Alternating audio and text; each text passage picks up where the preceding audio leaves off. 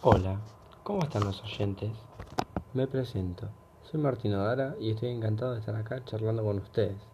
Hoy les traigo algo distinto para escuchar. Vamos a hablar sobre el relativismo. El relativismo tiene como principio la subjetividad de conocimiento. Se afirma que, al conocer el carácter relativo del conocimiento, niega rotundamente que éste sea objetivo.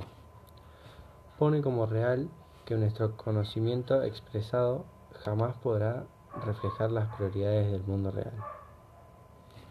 Me considero representado entre el relativismo y el escepticismo.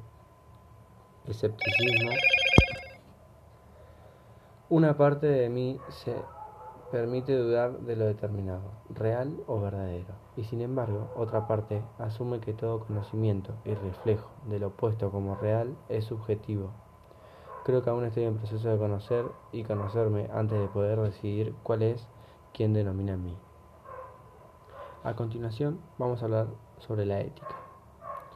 Y un ejemplo personal para la ética es uno de ellos justamente en mi casa con mi viejo. Pero no usamos el celular en la mesa mientras cenamos. Es la regla establecida en silencio y jamás anunciada con la que nos acostumbró a mí y a mis hermanas.